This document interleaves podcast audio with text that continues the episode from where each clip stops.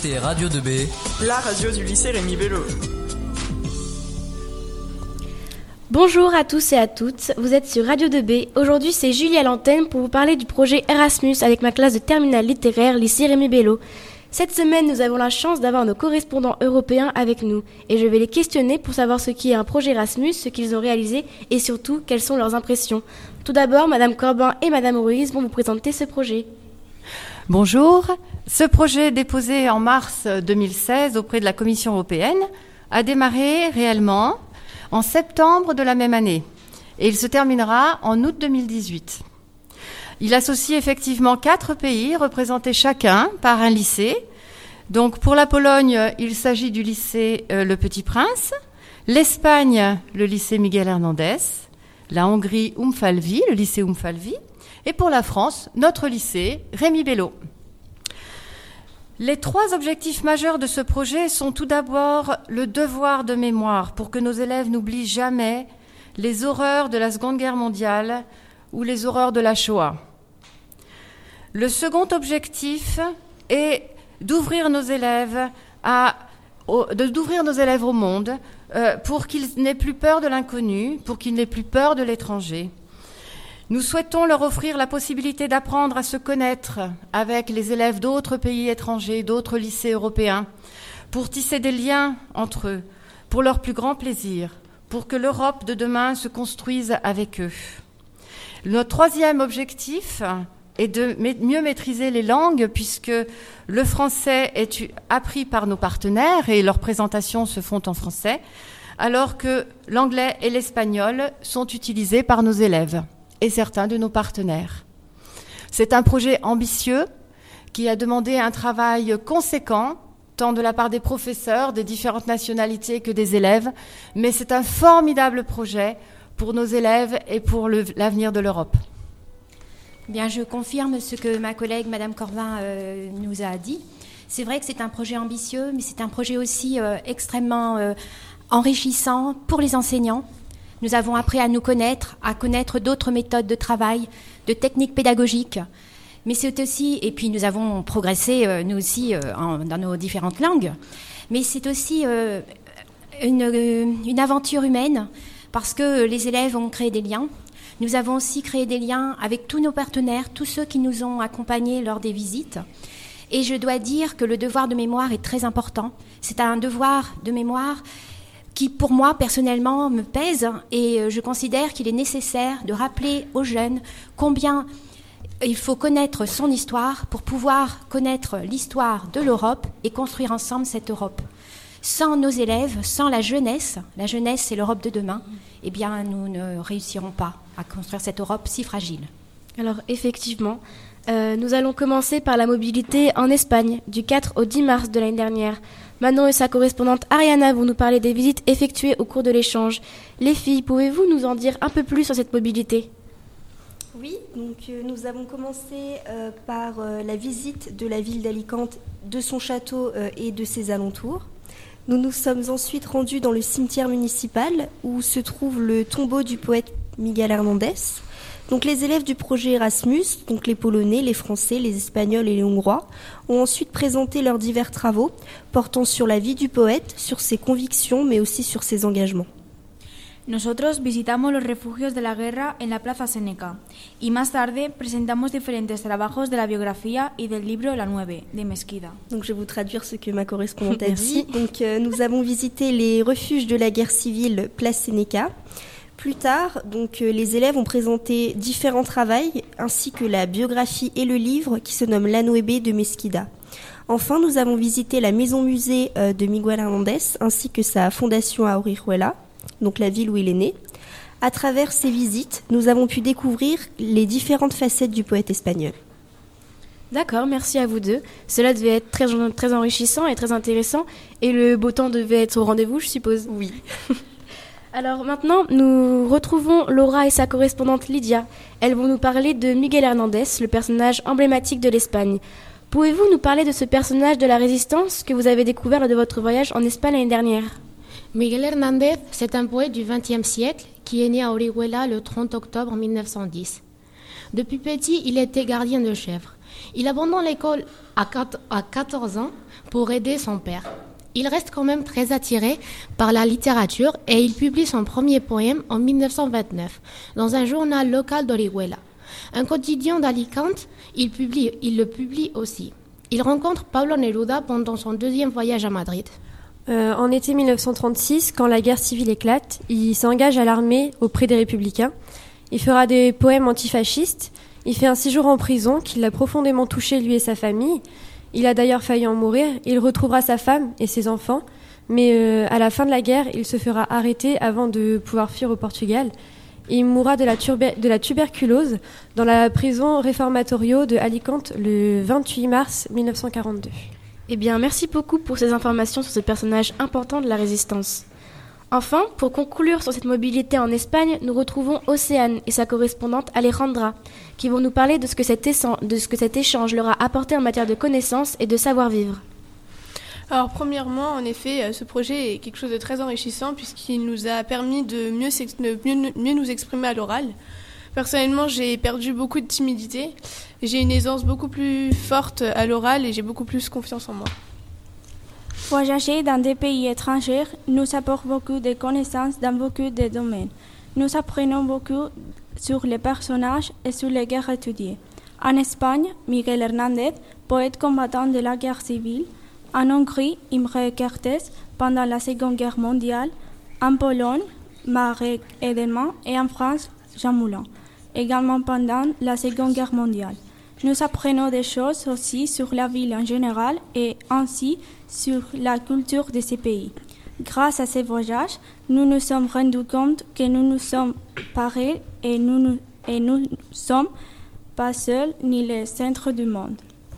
Ce projet et tous ces voyages apportent une réflexion sur ce qu'on en pense parce que le fait d'être sur place, c'est pas juste regarder des photos ou des vidéos, mais c'est vraiment vivre euh, le moment, euh, enfin vraiment vivre ce que, ce que les gens ont vécu. Et le fait vraiment d'être sur place, c'est découvrir que tout a existé et c'est incroyable. Super, en effet, cela devait être vraiment très enrichissant pour vous. Alors les filles, euh, Alejandra et Océane, pouvez-vous nous en dire quand même un petit peu plus sur ce voyage? Au début de ce jour, il est possible d'avoir l'impression d'être perdu et seul, et il peut arriver de se demander qu'est-ce qui en fait les mains avec le temps. On, prendre, on prend vite ses marques et on profite de chaque moment que cette expérience nous offre. Euh, en effet, personnellement, euh, j'adore apprendre et découvrir des choses et ce projet, est vraiment bien euh, pour ça. J'ai eu un grand plaisir d'en faire partie parce que j'ai découvert euh, différentes cultures. Par exemple, moi, pour mon cas, c'était celle de l'Espagne, où tout est différent, que ce soit le mode de vie, les horaires ou la gastronomie. On en apprend beaucoup également sur les lieux emblématiques. Donc, par exemple, euh, pendant la visite guidée le dimanche de la ville, nous avons fait le château et on peut se dire que c'est quelque chose de banal parce que c'est ce qui représente la ville, mais même là, on a appris quelque chose sur la guerre civile car ce château servait de prison. Donc euh, je suis vraiment contente de faire, projet, de faire partie de ce projet. C'est une très bonne expérience et merci. D'accord, merci à vous deux. Donc maintenant nous allons faire une courte pause musicale.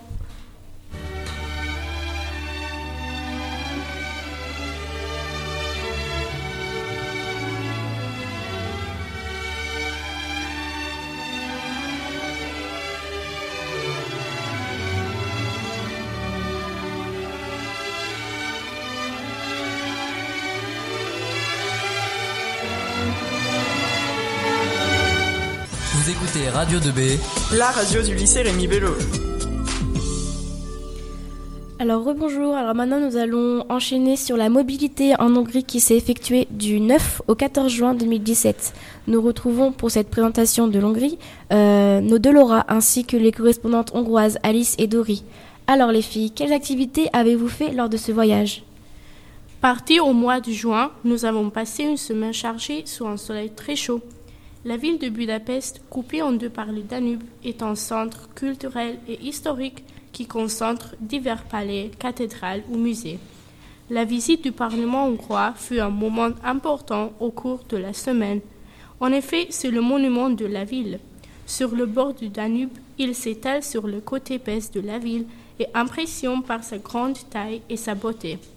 Nous avons également visité la ville par bateau, ce qui nous permet de découvrir de façon plus large les différents lieux emblématiques.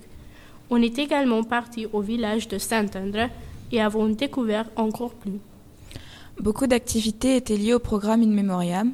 Il y a eu par exemple l'intervention des bénévoles le premier jour à ce sujet. Nous avions également visité la Maison de la Terreur. Dedans, il y a de nombreuses œuvres ou scènes mises en place afin de rendre compte de l'extermination des Juifs, notamment en Hongrie. Nous avons également visité une synagogue, ce qui nous permet d'en apprendre plus sur la culture, sur la culture juive. Pardon. So, uh, what do you think about this? Um, for me, this project was a surprise because I absolutely had no idea what to expect from it since I had never participated in any of the exchange programs before. Uh, after the week of the mobility in Hungary, I realized um, why this program is so profitable. So I get to know more cultures that are quite different. I get to practice the languages I learn, and I also pick up a few phrases in languages that I don't know, and very funny things are born from these. This program is kind of like a bridge that connects countries of Europe, and when you walk across that bridge, you find amazing things. I am glad that I'm in the project. I gained lot of friends, and hopefully, we will be able to keep in touch in the future. Donc euh, pour elle, ce projet était une surprise totale, au vu qu'elle n'avait jamais participé à ce genre de programme euh, d'échange d'élèves. Elle ne savait donc pas à quoi s'attendre. Après une semaine de mobilité en Hongrie, euh, elles ont réalisé pourquoi on peut tant apprécier et profiter de ce programme. En effet, nous avons pu apprendre sur les différentes cultures, pratiquer diverses langues que nous avions appris et nous avons pu notamment découvrir euh, certaines expressions que nous n'avions jamais vues avant et qui ont mené à de nombreuses situations très drôles. Euh, elle considère euh, également que ce programme est comme un pont qui relie les différents pays d'Europe et une fois ce pont traversé, on y découvre d'incroyables choses. Elles sont très heureuses d'être dans ce projet et y ont rencontré beaucoup de nouveaux amis avec qui elles espèrent rester en contact. D'accord, et eh bien merci à vous les filles. Et maintenant, euh, dirigeons-nous vers le personnage emblématique que vous avez étudié dans cette mobilité. Georgiana et Elisa, pouvez-vous nous parler de ce personnage qu'était Imre Kertész? Imre Kertész est un écrivain hongrois né en 1929 à Budapest et mort en 2016 dans la même ville. Il a été déporté dans les camps de concentration à l'âge de 14 ans. Suite aux événements vécus, il publie en 1975 son fameux livre Être sans destin et gagne en 2002 le prix Nobel de littérature. Dans ce livre, il présente trois camps de concentration. On peut aussi parler du film Être sans destin, primé par un Oscar. Ce film nous présente l'horreur des camps de concentration. Nous avons, à l'aide des professeurs, étudié et analysé certains passages de ce film, mais aussi du livre. Ensuite, nous avons aussi rencontré euh, Forgach Janosch, un survivant des camps de concentration. En effet, il nous a parlé des quatre camps de concentration dans lesquels il a été déporté à l'âge de 16 ans. Nous lui avons posé des questions sur la vie quotidienne des prisonniers. Nous avons très bien compris que les, horribles événements passés ne pouvaient plus se reproduire. En effet, euh, merci à vous deux, c'était très intéressant. Euh, maintenant, poursuivons avec la mobilité française qui se déroule en ce moment même. Nous avons le plaisir d'accueillir chez nous les membres du projet. Ils sont arrivés dimanche et repartent ce vendredi pour les Polonais et ce samedi pour les Hongrois et les Espagnols. Alors, pour ce faire, nous retrouvons Marine et son correspondant Daniel, de nationalité hongroise. Ils vont nous parler des activités qu'ils ont menées en France. Je vais donc leur laisser la parole. Alors, qu'avez-vous donc appris et fait durant cette semaine Le lundi, nous avons commencé avec des présentations de différents pays. Après le repas, le mauvais temps nous a empêchés d'aller visiter les différents lieux importants dans nos jeunes retrous en lien avec la résistance. Nous avons donc fait une visite virtuelle sur Google Maps. Le lendemain, tous les pays ont présenté une séquence du film Lucie Aubrac de Richard Berry. Le mercredi, c'était visite de la cathédrale et la préfecture de Chartres, cette dernière ayant été le lieu de travail de Jean Moulin. Puis un peu de temps libre le matin suivi par la visite du mémorial de la Shoah l'après-midi. Le soir, nous sommes allés voir la comédie musicale Grease à la salle de théâtre Mogador. Nous sommes allés aux plages du débarquement le jeudi, mais également au cimetière américain, au cimetière allemand et à la pointe du Hoc. On était guidés par M. Brissard tout au long de la journée, un historien spécialisé dans la période du débarquement pendant la Seconde Guerre mondiale.